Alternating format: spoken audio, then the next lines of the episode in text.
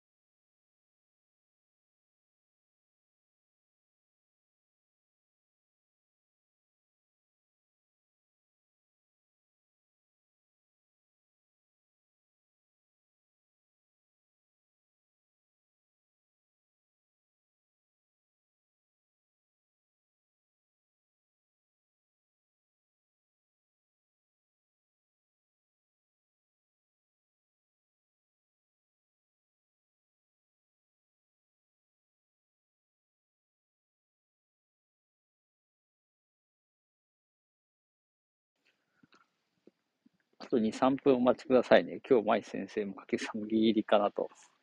ギリギリに入ってこられるかもしれないので、もう少々お待ちくださいね。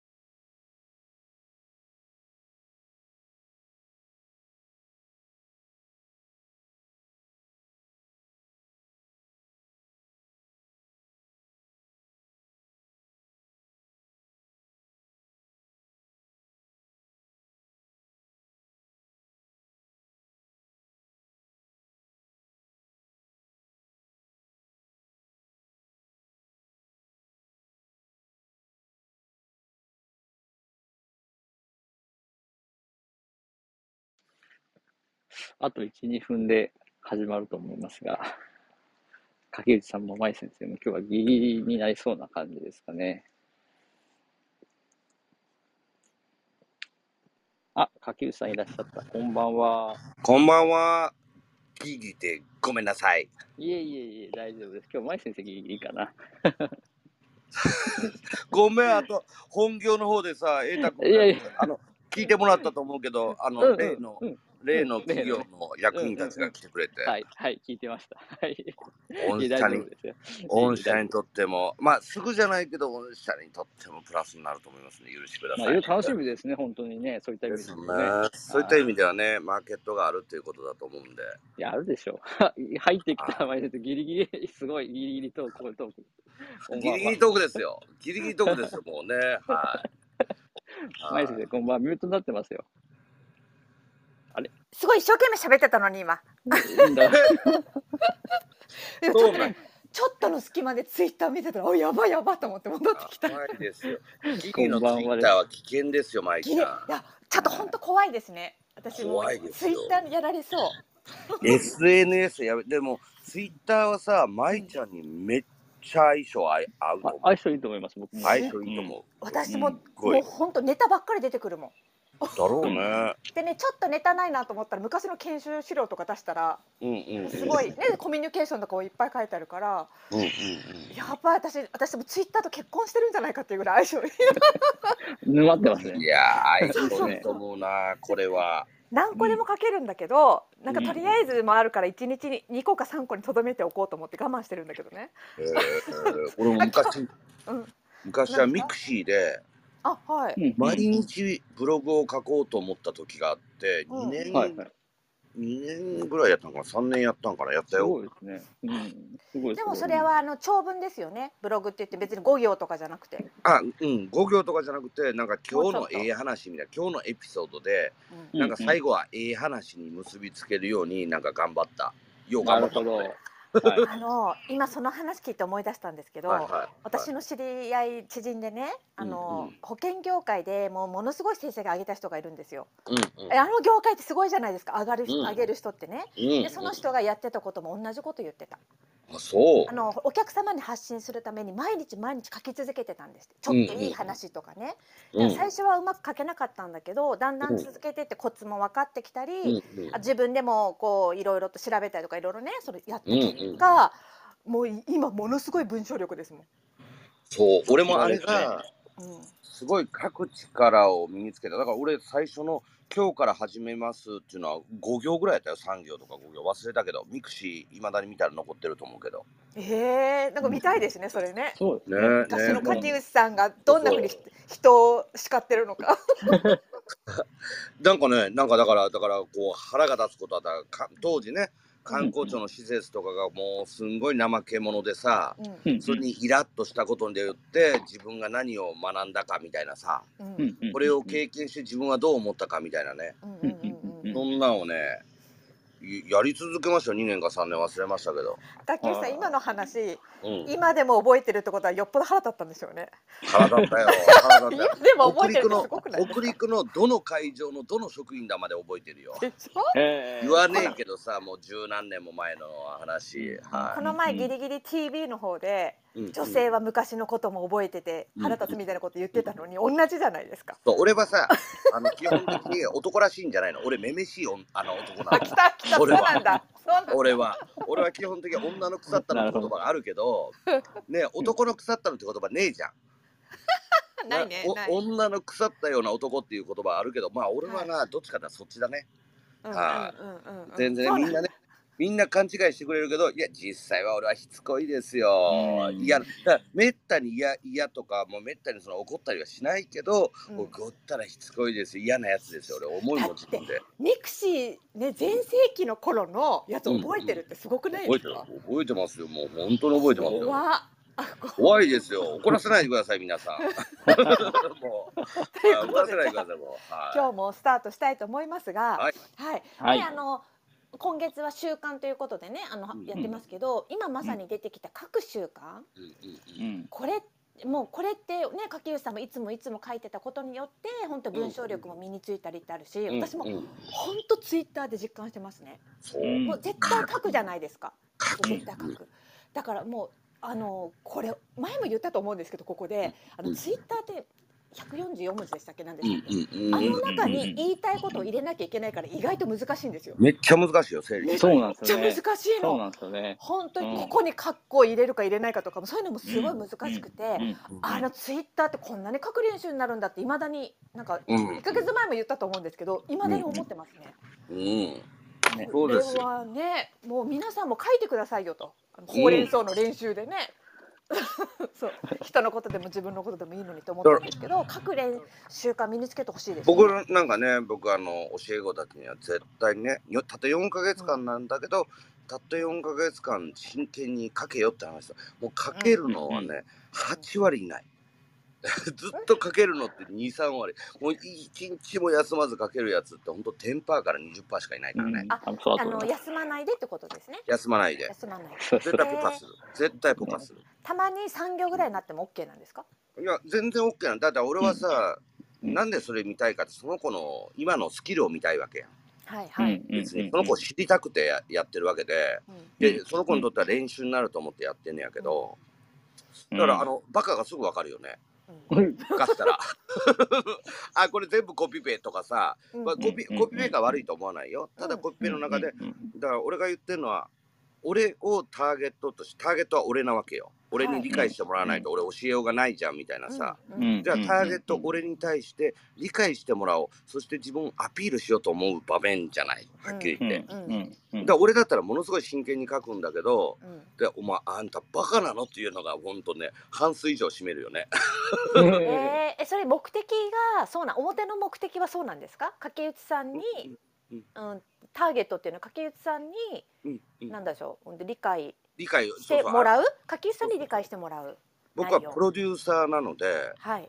プロデューサーってそのオーディションがあってその子の才能を見抜いてプロデュースしていくわけじゃない。うんうんうんうん。うん当たり前だけどそのその子の才能わからないとプロデューサーってプロデュースしようがないじゃない。おお、うんうんうん。はっきり言ってね。だから、プロデュースするにもあなたの能力って何だか書く力なのか表現者なのかクリエイターなのか、まあ、うん。コンサルなのかいろいろそんなのを文章の中からこうつまんでいきたいわけじゃない。ね、うんはいそうそうそう。だからもちろん文章だけにしたら声は得意だよねっていう子が分かんなくなるわけよ。うんうんううんん声で声がいいっていうことはもしかしたらその画面もいいかもわからないし声だけいいかもしれないしっていう。うん出てくるわけじゃない？うん。だからうん。僕は画面でも見るしうん。声も見るしうん。書く力も全部見てその子の才能を見抜こうって思ってやってんのよ。うん。うん。えー、それ全部見抜いた結果、うん瑛太君はどうなんですか？瑛太君はねやっぱりクリエイター脳ですよ。あそうだからクリエイターのあ合格クリエイターので合格ですすよかった。そうそうそう。かすってくれたもうそれを例えばプレイヤー的なタレントをやろうと思うとはい。あダメだよね。感情のコントロール苦手なんで。そうそうなんですよ。本当苦手ですね僕は。タレントはね。どね。でプロデューサーも向いてると思うし。うん。うん。で例えばコンサルってなってくるともう少しスキルが必要かなとか思うね。でもうん。クリエイターとしてとかアイデアマンであったりとかうん。もうピカイチじゃない？やっぱりすごいなと思うよ。やっぱり、瑛太君私聞いてよかったでしょ？今日この今日の言葉で一ヶ月ご飯食べれるでしょ？あそう い。やいやいやいや。ね。ね掛内さんに言われたらねもうね。でも僕はそのクリエイターであり瑛太君って将来像って絶対コンサルでもありあのクリエイターだと思うの。でコンサルって言った時には知識に偏りがあると思ってて実は、うん。はい。そのちょっともっとコンサルって広く知らないと絶対できないから、うんうん。うんマーケティングのとか広く広くっていうのはあのまだちょっと僕からしたら合格点じゃない。ただそうですね。広くするための勉強を始めてるのはすすごいわかるわけ。彼の見てるとそう うん。広くするために多分勉強してるよねこれっていうのが。伝わってくるんだ。伝わってくるから、はい。はい。ああーなるほど。クリエイターとしてピカイチな彼はあ今度コンサルのために幅広い能力を身につけようと今勉強してるよねって今見てます。いやちょっと待って。褒め殺しの時間ですかこれ。えでもそうでしょ？多分瑛太君は多分そういう合ってるでしょ？高校生。合ってるでしょ？あ多分そういう努力をしてるんだなと思って、そのように今はこのなん4ヶ月半年間ぐらいはそのようにやろうと思ってます。ねそういうのをねチャレンジしてるよねと思って。でもね、本当に本当見えるんですよ文章。はい本当にわかるんですよ。わかります。性格もわかるし、あの ね何を思ってるかとかもどう書いていくかも本当わかるんですけどあのだからこそね毎日せっかくこうね書く習慣、別にそのねほうれん草じゃなくてもいいけど、うん。あのうん。何かねだ日記みたいなものだとね変わらない。だからどっかでやっぱり SNS とか発信した方がいい。そうすると、うん。あの評価が来るし、うんやっぱり何回も書いていったり他の人もだから見れるじゃないですか同時に。だからあれですよね、あの読むもやっぱ必要ですよね書き写し。読むのも必要。だから、ね。やっぱりインプットって常に、うん。だから何か本を読みなさいと思わないの今の時代って、うんうんうん。そうじゃなくて、SNS の情報がすごいねありふあのいっぱいあるわけだから、うん。だからその YouTube とか倍速で見たらいいわけじゃんうん。うんうん。そしたら半分だしそのいろんな情報を絶えず見る時間読む時間。読むのも、うん読ん。でったら読むスピードどんどん速くなるから確かに。なるからそうするとインプットがあって自分が発信するアウトプットがあってうん。まあうん仕入れる情報を聞くっていう力やね。見る力もそうだけど、基本的には聞くっていう力を今度整理する。整理するのめちゃくちゃ頭使うから。使う。ここがまた最後の壁ですよね。そう。聞で整けるようになってもね整理できないとね。整理できないと書けないから 書けないから今度。で書くようになって初めてあの僕はスキルがね身につくと思うよ、うん。聞いて理解して書くっていうの、だから書くから入った場合はうんうん。言葉がうまく出てこないから一旦自分の中に入って整理するとかそういうこと必要になるし、うん。そう。別に書くを最後にしようと思っても必ず整理っていう段階が来るんですよ。うんうんうん。そう。書いたりねもう表現者になってくると調べる数がものすごい増えるから。うん、これ間違いじゃないかなとかさやっぱりいろんな人に見られてわるから かる。めっちゃ見ら。れてるわけやんか。だから俺も間違いをやっぱり言ってしまって指摘を受けたこともあるわけやんな。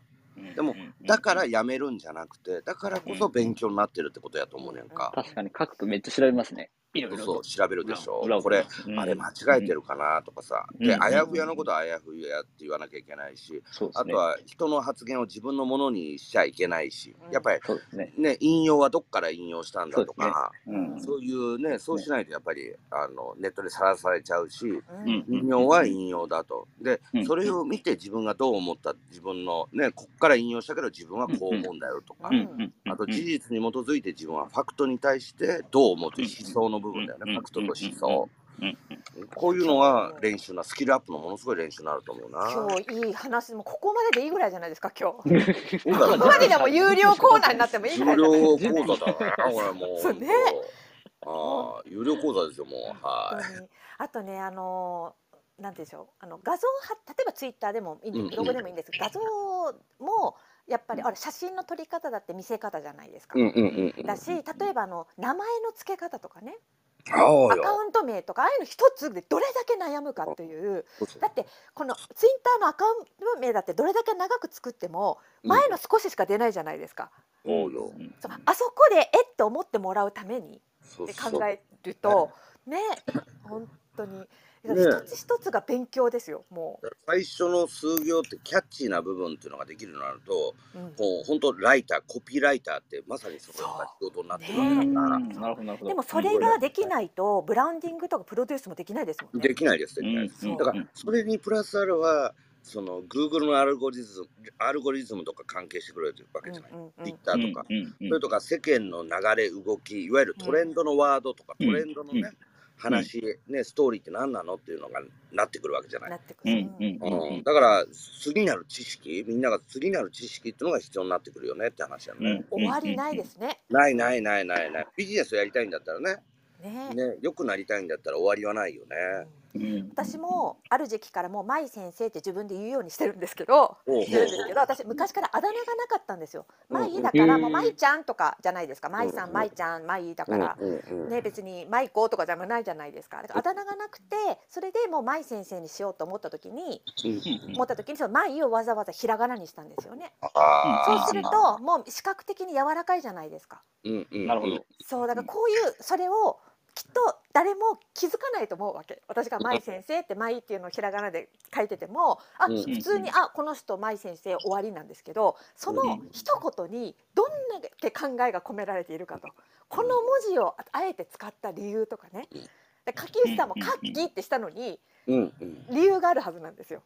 そうですよ。そうですよね。覚えて覚えて柿内って言ってうんうんよくあるだ竹内とかうん。はいはい。やすい名字なのよ、うんどうんうん。だからカッキーってなんかクッキーみたいでわかんあの覚えやすいでしょ美味しそうだね。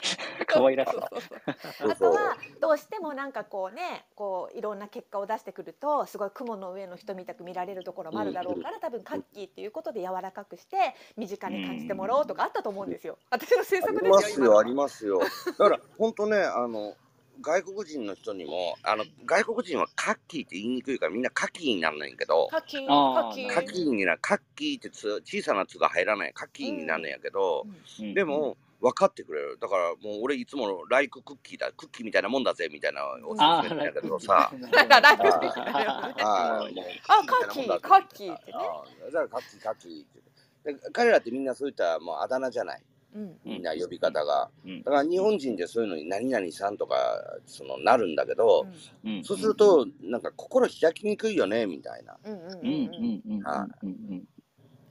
だからこの名前とか、まあ、あだ名普段友達同士だったらいいんだけど例えば SNS とか何か自分が出ていく時に名前をつけようと思う時に「うん。あじゃあ何にしようかな」とか言って「じゃあフェラーリが好きだからフェラーリ」とかつける人いるじゃないですか。うんうんう申し訳ないけどそれが思考停止状態なんですよ。うん。わかりますわかります。自分の好きなものはいいよなどれだけ作っても。でも覚えてもらわなきゃいけないしそれと自分が印象付けられるわけだしうん。そのフェラーリっていう言葉だってあのカタカナで書くのかひらがなで書くのかそれともなんか漢字つなげるのかとかいろいろあるじゃないですか視点が、うんうんそれも全部考えて理由付けして最後にそれにしたんだったらまだわかる。ねその理由付けがなるほどと思うんだったらわかるけど、うん。ね、何も考えない。フェラーリ好きだから俺俺フェラーリマンとかってつけてうん。そういうところなんですよね。だからなんだろうな。俺はね最終どういう結論になったとしてもうん。考えたかどうかやっつけはバレますよって話。まあねそうね。ううん。んなんで考えたバレるんですかね。上でね。整合性がないから。あそうなんですね。そう。あそうか。私あ一貫性整合性が取られない。あ確かに分かる気がする。うんうん。でね考えない人はずっと考えないから。うん。でこの子はずっと考えない癖がついてるわけだね。俺らは考える癖がついてるわけ。だから一つとしてだから全てに目的とゴールがあるわけだし、俺はなんかミーティング一つにしては絶対目的とゴールを言ってくださいって。で僕に何を話してもらいたいかちゃんとあなたがだって僕が何を話したらいいかって僕の主体じゃなくてあなたの主体が聞きたいと。それに対して僕はレクチャーしたいわけですよね。それってどういう意味うんみたいな。それって本当に僕たちが考え例えば売り上げであったりにつながるのって話はあなたはどこまで考えてるのっていうのをあの身につけてもらいたいっていうのがあるわんなやっぱ。うんうんうん本当にね自分の趣味の世界でやってるんだったらなんぼでもよくてうんうん。私もしかしてカタツムリとかつけるかもしれないんですけど、うんうん誰かに発信してそこでうん。ビジネスですよね。だからねうん SNS ビジネスでとかになってきた時にはそこまで考えないとっていう部分、そうそうそう。そこに行くのにちょっと一つの壁があるんですよ。だから書く練習がすごくいいよって。だから題名一つに例えばブログのプロデュースなんかもしてんねんやけど、そのブログの題名どうしたらいいですか？知るかよっていうの。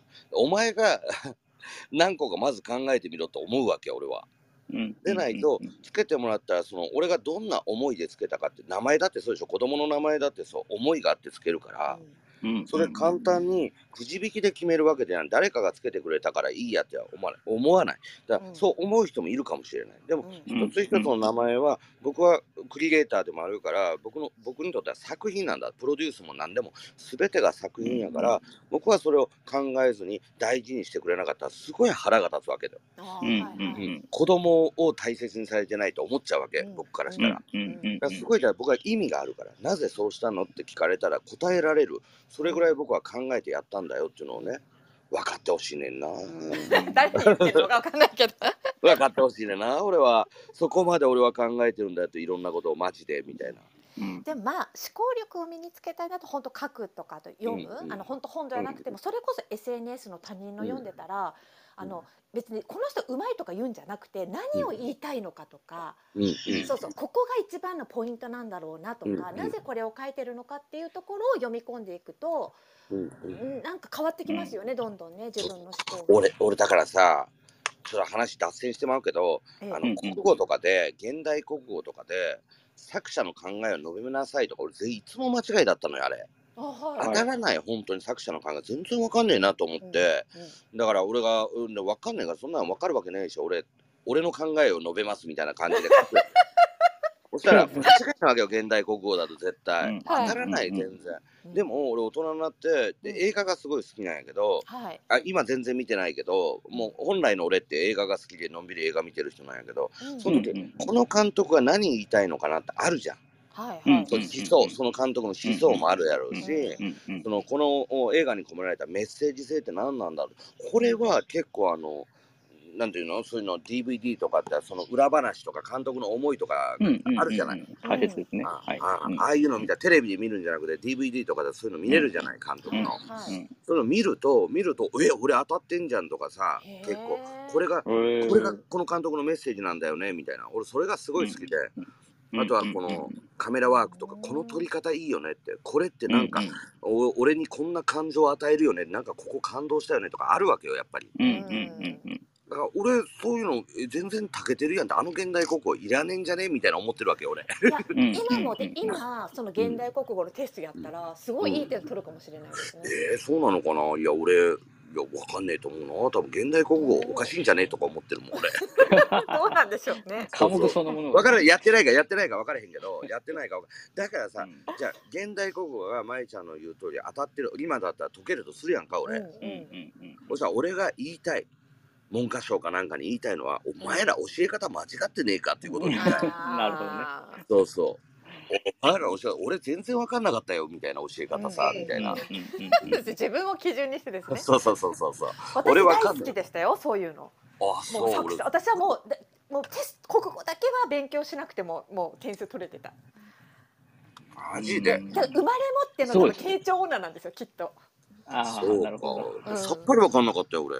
ほんまに分からへんかった。あれは女性のやっぱ分野じゃないですか？感情を読み取るとかああなるそういうほどねの必要だから。そうその代わりねなかなか理数系になるとやっぱ私苦手でしたもん。なるほどな、だから俺さあのなんだろう映画映画でそういうのが分かったり感じたりしたっていうことはうん。なんか映像が必要な人なのかもわからないね、あー本当は左脳型なんだあけどね、あなるほどはないるほどなるほど。うん、左脳型なんですけど仕事脳の、まあ、動物られた表面っていう部分が俺右脳なんですよ。うんううん。ん。だか仕事は結構右脳的な判断とか左脳じゃない発言とかよくするって言われるんやけど、まあ、そういうとこあんのかもな、イメージじゃなくてうん。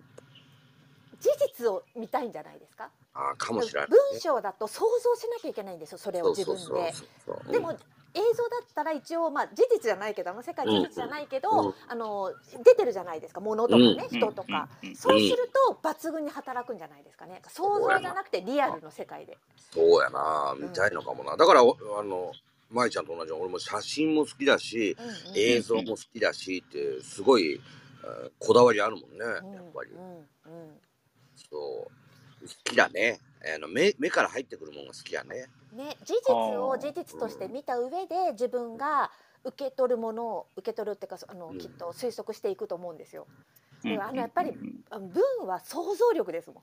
そうやな。そうでちょっと違うと思うんですね。なるほど。だから俺ここでねあの見て聞いてくれてる人ね今聞いてくださってる、クラブハウスね聞いてくださってる人も、なんかこの人からの発信を自分がどう思うかとその、うん自分が得た情報をファクトとして自分がこれを見てどうだったかっていうのはすごい俺練習スキルアップの練習になると思うけどね。うんうんうんうん。じゃあ俺なんかほうれん草かけって言ったらさこれ見ましたって終わってんのよ。あで、まあどう考えたって。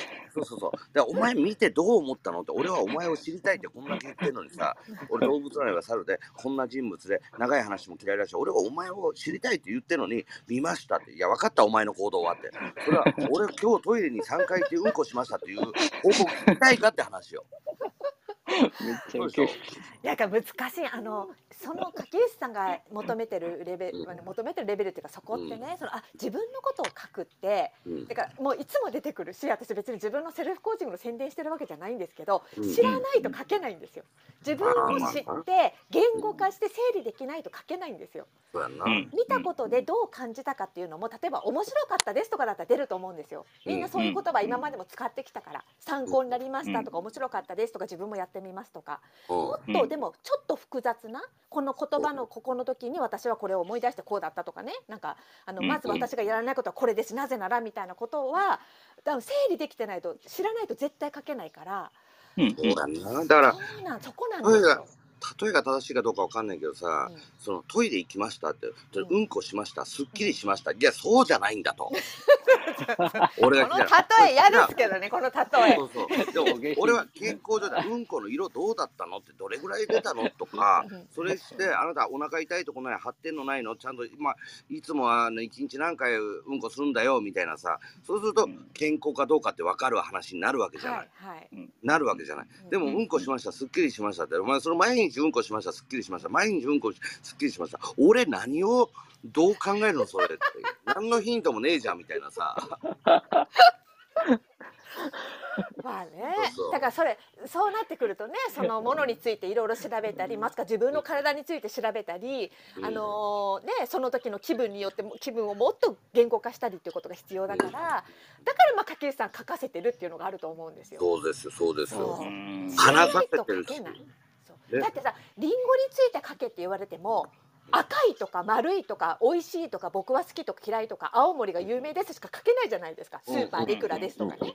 うんスーパーにあの、ね、あんまり買い物してない男性とかはいくらですということを知らないと思うんですよ。なるほど、なるほど。そう。確かだけどリンゴについてネットで調べたり辞書で調べたらたくさん出てくるじゃないですか。に。うん、うん、ね、でその中にはリンゴといえばアダムとイブですみたいなね、うん、そういうのとかもでこうちょっと知的な感じで出したりもできるじゃないですか。うんうんそうだからで自分のことって自分の中にしか情報がないんですよ。うん自分の中とそれがあのこう今日やってる習慣として行動に出てるわけですよ自分が。うんこれをものすごく観察しないと自分って書けない。俺、今の話聞いてて思った。うん俺が悪い部分が見つかったというか、じゃあお俺はそのほうれん草って何何なの？って言ったら、なんか俺今イメージしたのはオーディションなんだよと。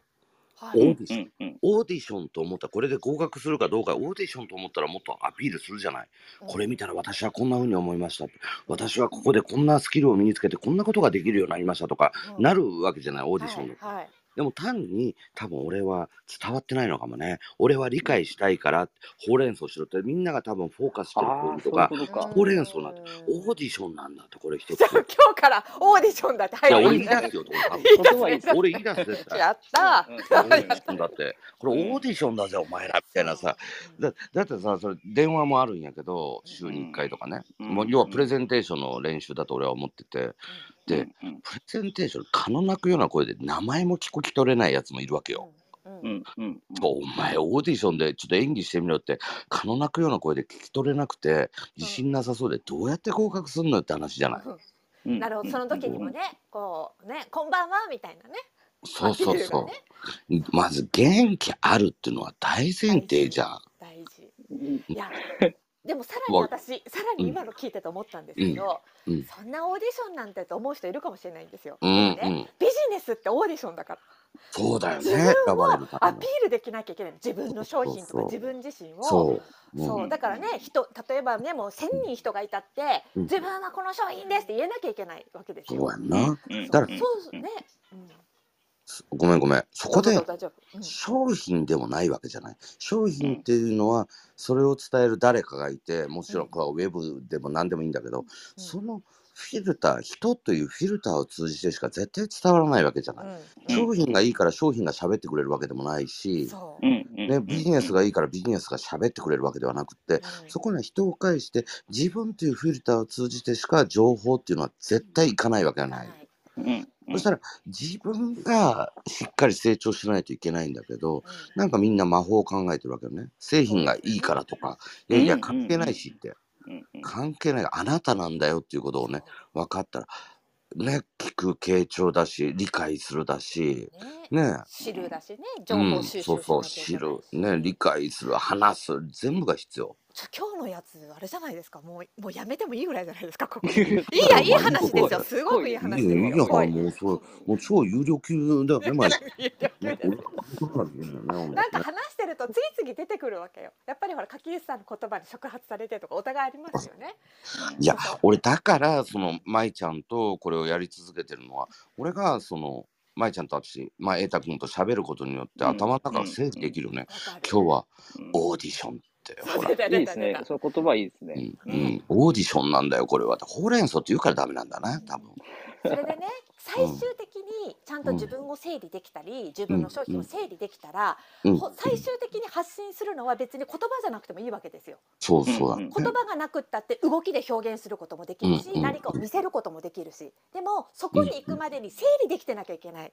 この整理は言葉じゃないと整理できないんですよ人間って。絶対。確かに。そうよく言われてるじゃないですか。あの子供の頃に海外に行って、うん。日本語中途半端英語中途半端になると思考力ない子になるって、おお、そうなんや。あるんですよ。えー母国語がないとあのうん言語で人ってあのうん。記憶したりとか整理したりとかうんしていくかうん。らそのそれが両方とも中途半端になっちゃってると考えられない子になっちゃうっておあるんですようんよくこーなるほうど。本当整理って言葉が必要だなって言語が増えれば増えるほど言えることがうん。なんていうのことも表現力も増えてくるんですよ。なるほど。う。んそのために私はかあの書くって大事だよって柿内さん言ってると思ったんですよ。うんうんうん。書くことによって自分が整理されたりうん。自分の商品だったり現状をちゃんと整理できるから最後は別に書くじゃなくてもいいですよね。うん。うん。踊踊るで表現する人もいるかもしれないですよ。うん。うん。うん。うん。もしから。だから本当子供の時にね、たくさん書いた子って優秀だと思うわけ。うん。すごいね。うん。でもそれは大人になったからでも挽回ができるってことなのよ。できる。ね。だ本当書いてほしいと思ってうんやってんやけど、俺は今日からオーディションって言おう。うんこれはみこれはみなこれを聞いてヒヤッとして誰かセルフコーチングサロンに入ってこないかな。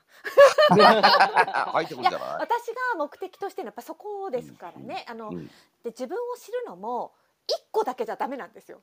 うん。わかります、こう、ううん。んとね、自分の例えば食事っていうところでなんか自分を発見しても、うん。そうじゃない。例えば人との会話で発見する。自分の、お金の使い方で発見するっていういろんなところで自分を見ていくと最終的にもうものすごくまとまるわけ全体が。だから私っていう。そう。うん。うん。うん。そこに行きたいからいろんなテーマで毎回入ってちょっとずつでもいいから自分に気づいてもらいたいなと思うんですけど一回回気づけば宝なんですよ。うんそうのだね。そうだね。うんだから僕はね、そこで、あの、僕は結構ひどいことも言うタイプデリカシーがないから、はい表現は、はいとか言って。お俺ね、そこで、本当にマジ気づいてほしいわけ。いつも。うん。そこで。言うには意味があるから、そして、その、結構見てる方やと思ってねえか、自分では。いろんな子。うんうんそしたら、その子に聞こえる言葉で言ってるはずなんよ。うんうんうんその子が理解できるとか、その子に響くとか、その子に届くとか。うん。例えば、潰れちゃう子っているじゃない。はい。何か言うと、すごい大きく誤解して潰れちゃう子っているじゃない。うん。その子には、そういう潰す意味合いのことは言わないわけですよ。うん。うん。うん当たり前ですけど。うんうんうんうん、でも、間違った塔が立ってたら、潰してゼロから立てないとダメだよねっていうケースも逆にあるわけですよ。はい。確かに。うんいろんなケースがあります。それはい。で、言ったら違う方向で取って、あさっての方向全力で走って、子供だっているわけですよ。うん。ううん。んうんうんで、それに対して、もう、千差万別も、ありとあらゆる方法があるから、僕らはありとあらゆるあのテクニックを使って教えようと思うわけなんですよね。うん。うんうんうんね、だから考えてほしいよね。意味と意義をね、いつも。うんうんそうそういいたじゃない、舞ちゃんに相談するやつ。いつも意味と意義をはい違う方に捉えるやついたじゃない？はい。あの人なんかもう、常に悩んで意味と意義を。あの方ですよね。あの人っていう呼ばれなんか。ねあの、考えないとやっぱりダメだよね。そこに批判からは何も生まれないんでね。でも、いや、そのって言ってたって無理じゃない。はっきり言って。もう。うんね、あの掛内さんも今言ってたけど、ここで言ったこの一言が適当で出てることはないってことなんですよ。ないですよ、ないです。そう、それは掛内さん見てても本当よくわかる。だからあえてこのような暴言にしてるとか、あえてここではトーンを落としてるよとか、あのいもうその時その時単に感情的な気分でとかじゃなくて、うん全部計算して言ってでる。でも、そうっすそうっすよ。なんていう計算づくでとかいうよりも育てるってそういうことですもんね。そういうことですよ。いろいろそね、うんやってみないといけない。時には感情的にぶつからないと気づいてくれない人たちもいるわけやんか。うんうんうんうんだからもういろんなことを試しますよね。だからすげえ考えてはいますよ。適当ではないですよっていうのはね。その今言った感情的にぶつからないとってことも、うん何も考えないで感情的になっちゃったんじゃなくてこれは感情的にぶつけぶつからないとダメだなっていうことがあった上でぶつかっていくっていうことだから、そうですよそうですよ。もうロボットですかみたいな。そうですよ。もうあのならビビジネス的な判断ってあるやん。決断。うん。決済しない、うん。俺はそれはもうみんなによく幹部に言うから俺はビジネスにおいてあの感情はないって言います。決断についてね、うん。うん。うん、感情はないってこの決断。だってこいつかわいそうだからって言いながら正しい判断できないじゃない。うん。そうでしょ？ビジネスとしてどうなんだってそういう時には非常な判断も経営者って絶対必要だと思ってるので、うんその時はファクトに対してどう思うかっていう決断ですよね。うんファクトに対して、うん。それしかないですよ。うん。でも感情的になったらいやこいつは何とかしてあげたいと思いますもん。普通に人間ですから。当たり前ですけどこれがビジネスでやるとしたら、まあそのあビジネスっていうか仕事でねやるとしたらそうだしこれをプライベートでやるの時に、あのうまいのが女性で手のひらで転がす人ですよ。ですはよプライベートでやってるんですよ。プライベートやってますよ僕らはもうそれに翻弄されてますよそうまプライベートまでやらないですよね男の人はね。男はプライベートがカスですからね仕事の頭のまんまでプライベートを過ごしますからね。だってはい。女性ってねほら子供子育て夫育てってあるから、うん。うん。子育てだって本当はね子供を手のひらで転がすじゃないけど、はいはい本当は女性ってみんな私その力あると思うんですよ。ありますよ。すごいと思う女性は。だけどそれをするには感情の、うんコントロールって言葉ちょっとあんまり好きじゃないんだけど感情のやっぱりなんでしょうね抑えるでもないんだよな、うまく調整する、そう感情の調整が必要なんですよ女うん。性は。うんうんうんうん、でそこが私たち習ってないから難しく感じて感情の赴くままに言っちゃったり行動したりするから、うんああそう。どうしてもね女性はね私たちが育てる上で必要な感情っていうね、うん。プレゼントがあるけどそれを暴走させちゃったらね、うまくいかないから、ねそのために俺らは疲弊するんですよね。それその感情論いらねえからさ理論的に言ってくれるとか言ったらまた怒られるわけよ俺らは思。いますよ。怒られるわけ。そのそれってお前の感情論だよねって。え理論的にはこうだよねって言っちゃうのが俺だったからさ。まあ今いまだにそれをあえて言う時あるけど奥さんに。でもそれをそこを、あのそれで抑えられなくなるんですよ女性って、うん。だからうん。一言だけ一言だけ、もうノートに書いて見せてもいいから今はまず感情を吐き出して気持ちを楽にしたいからごめんなさいとか言ってね言わなくてもいいけど、うん。今は感情を引きだあの吐き出すことが必要なのとか出せば書けうん。言えば相手はそうなんだと思うから、うんうんううん。んあじゃあちょっと一旦出すの必要なんだねってなる。そしたら出せるじゃないですか、うんうんうん。そうそこちょっとしたテクなんですよね。ねえそれは舞ちゃんのところに習ってください。うん。俺はもう男ですからもうあのうるせえボケとか言うてまうからさ。お前の感情論どうでもええねんとか言うてまうからさ俺はね。常にね。はい。それ感情論だよねとか言って女に嫌われるもん俺うん。それあなたの感情論だよねみたいな今ここでちょっと感情って出てきたので今日話せたらいいなと思ったんですけど、うん。ううん。んうん。感情の習慣。ほが私あると思ってるんですよ。ううん。うん。うん。人によって癖ですよね。ああなるほど。癖、なるほど。うん、なんかついこういうこういう状況になるとすぐ落ち込んじゃうとかうん。うん。あるじゃないですか、みんなの癖、うん。でも、うん。うん。あのそれも習慣だから変えようと思ったら変えられるって私思ってるんはいですよ。はいはいなるほど。うん。うんものすごい大変ですよ。やっぱ一日とかで変えられるわけじゃないけど、うん。うん。そう。で感情のその習慣を変えるうん。ことってやっぱりね仕事の成功とかプライベートでもものすごく重要だなってうん。思う。思う。っですよちゃ思うね。うん。そう。だからパねすごいいこ起こりやすくてうん。なんかそうそう感情ってで自分の内面で起こるじゃないですか。悲しうん。いとかうん。嬉しいとか。うん。うん。だけど内面で起こってることって必ず外側に出てくるんですよ。うん確かに。これ私よくコーチングで教えてるんですけど絶対出るんですよ。出出ますよ俺してないって人はうんその例えば無表情とかねグッておうんうん。抑えてるそれが出てるわけですよ。うん出てる出てる出てる出てる。絶対出てるからその自分のなんか、ううん。んとだからこう感情がよくわからない人は自分の行動を変えていくっていう方がやりやすいかもしれないんですけど、うんうん。感情と行動の結びつきを見るとすごく面白いと思います。確かにうん。確かに。だからさやっぱりあこいつ分かってねえなと思ったらその後を見てたらすごい分かりやすいからあやっぱり分かってなかったよねとかね。その後というと、うん。あのその例えば何かアドバイス指導を誰かに子供に指導したとするじゃない、はい。そのあと納得してなかったら納得してない顔とか感情がやっぱり現れるじゃない。納得した時の感情を腹に落ちた時の顔ってあるじゃない。なるほどね。だ表情もってかん、うん、ね、ひょあれだから。うん。感情が触れないから落ち着くからさやっぱり腹に落ちたらそういうことかってなるわけじゃない。うん。うんうんそうするとうんその感情によって次の行動って変わるから、ああこれもダメだったかとかやっぱ思うもんね俺ダメだったなこれみたいなで今日もうちの子供にねあったけどなんかな何やったか忘れたなんか友達が言っててなんかアホボケかすみたいなことをずっと叫んでるわけようちの子は、いやアホボケかすじゃないなんか言ってたわなんか。うん。だからパパそういう言葉あんまり好きじゃないよねみたいなでもあの子が言ってたんだもんいやもう分かるよ分かる。でもパパそういうことあの子が言ってたからもうあもう無理やん。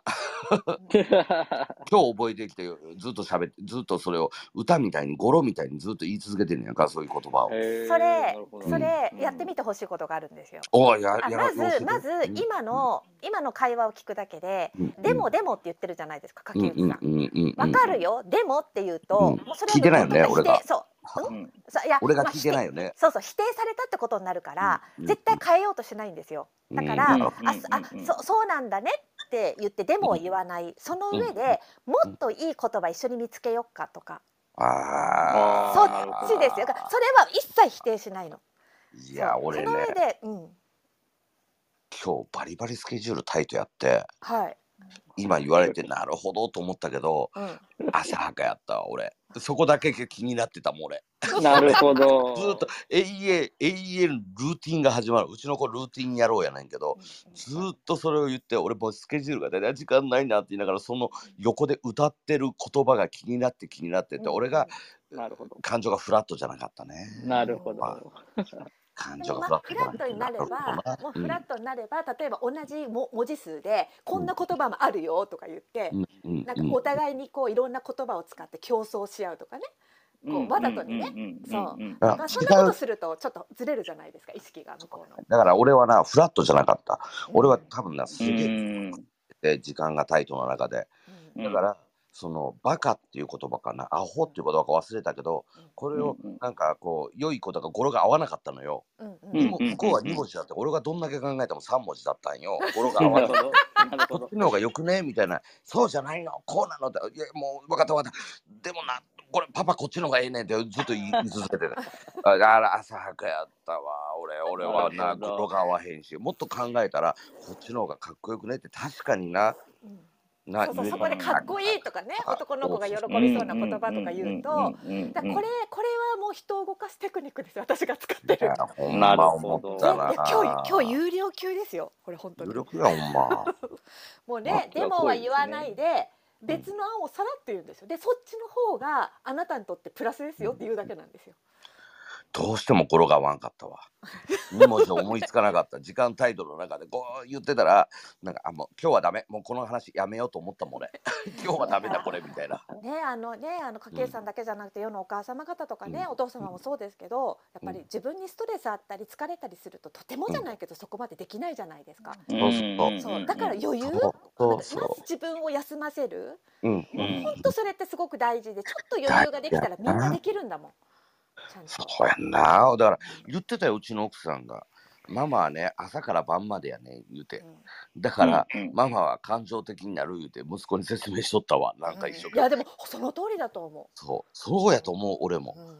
だからお前なってわがままパパに言うていいけどママの話は聞いてあげた方がママ嬉しいやろみたいな話してたもん、お前が聞けよって感じなのにね。そうそうそうそう 俺はもうあの下僕やからさこの一一家ではこの一族では柿内一族では俺が下僕やからさ。あとチワワより下なんですよね。いや俺下やで。え、マジ？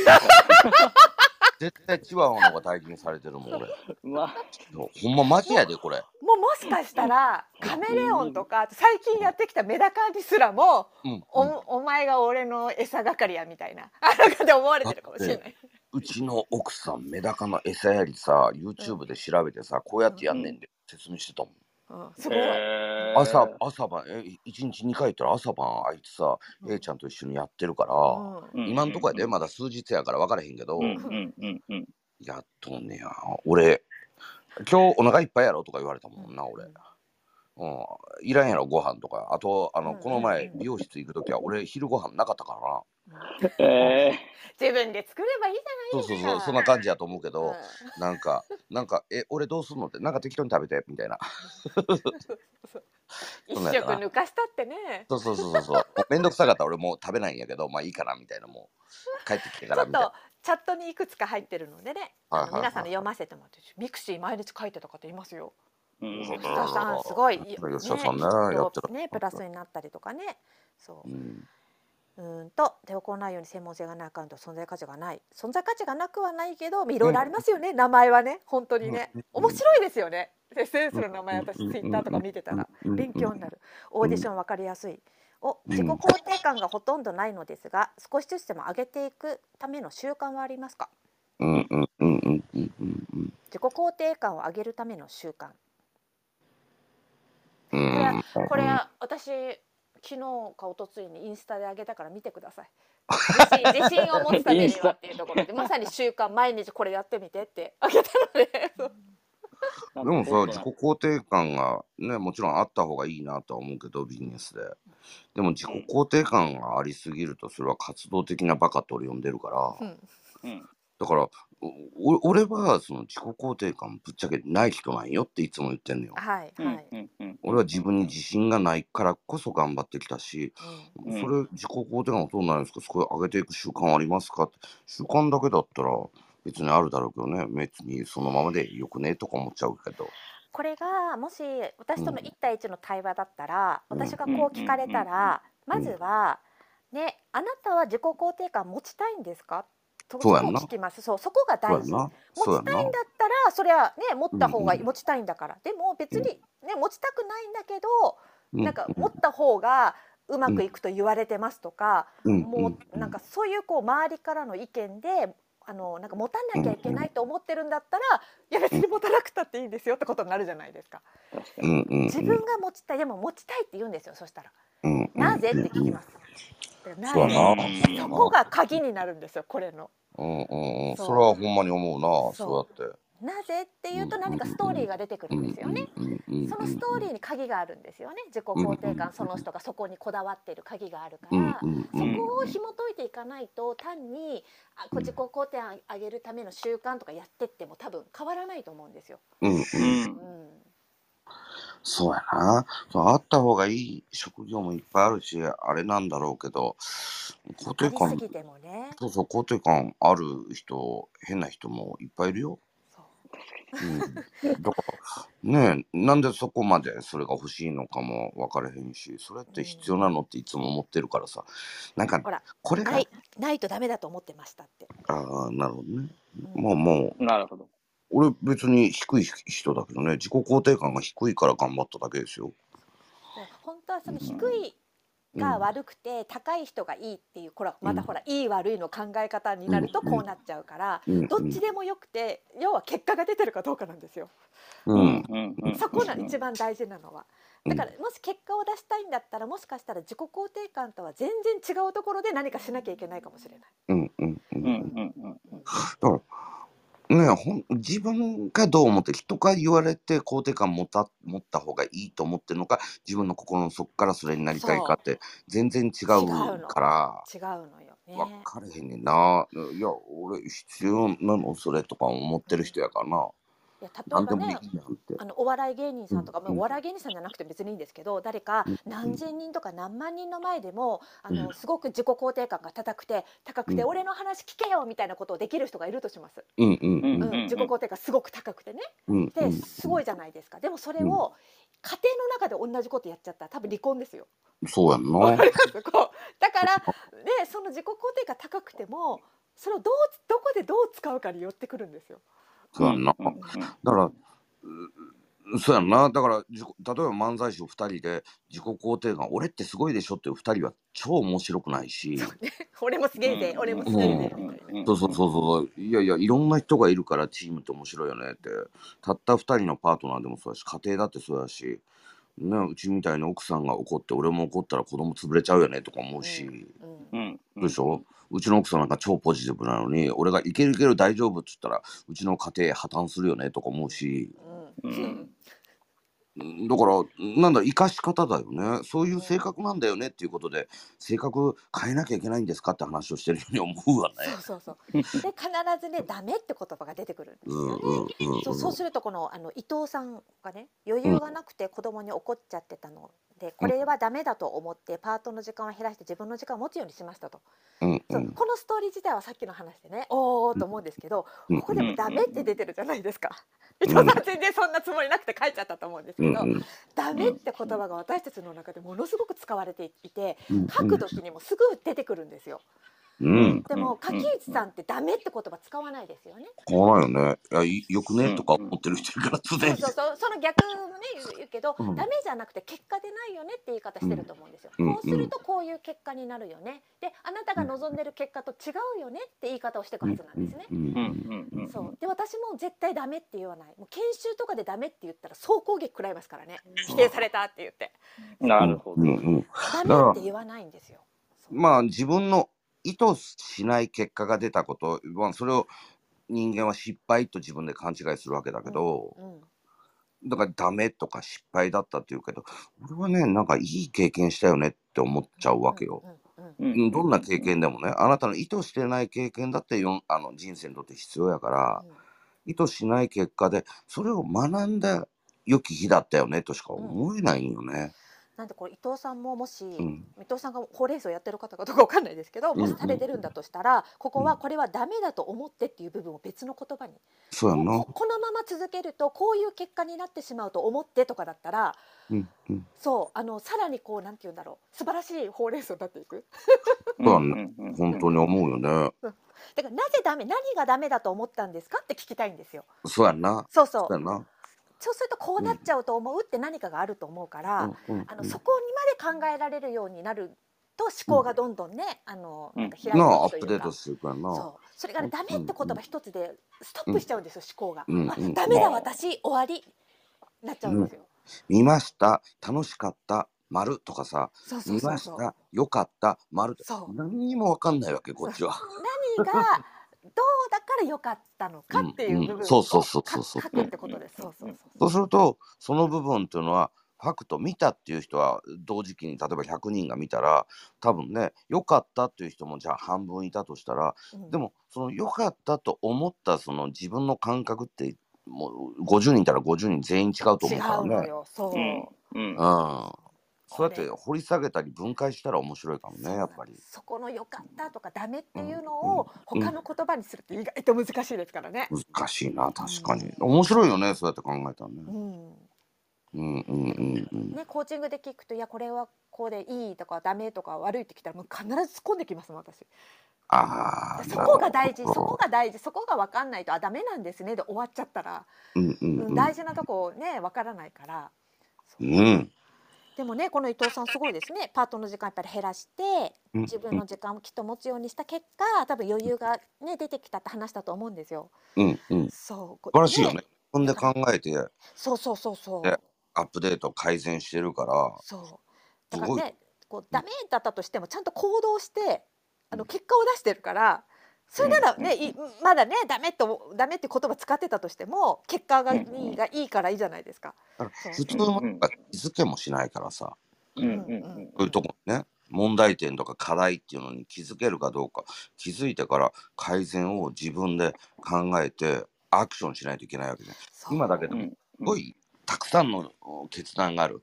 一つの行動成果に対してものすごいたくさんのスモールクロージングスモール決断小さな決断がいっぱいやってるから、小さな決断をいっぱいしてるってことはすごい俺優秀な人なんだと思う。パートの時間を減らそうかどうかって考えて、うんでもそれをしたらお金が少なくなるしとか考えて、うんだけど子供との時間はできるいろいろ考えた結果の行動ですからね。うん、すごいよ。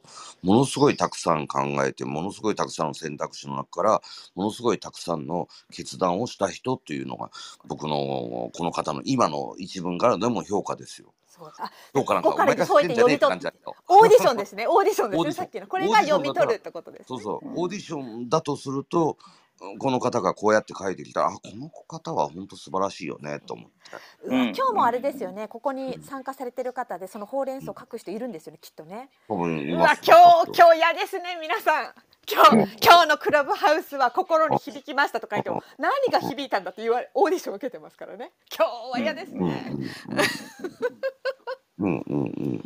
まあでもそこまでね気にして書けなくなるぐらいだったら少しずつ少しずつでいいですよね、うん。ちょっとずつでねそううん。コージーが上司にダメよ損するに置き換えると行動停止しないと教えてもらいましたね。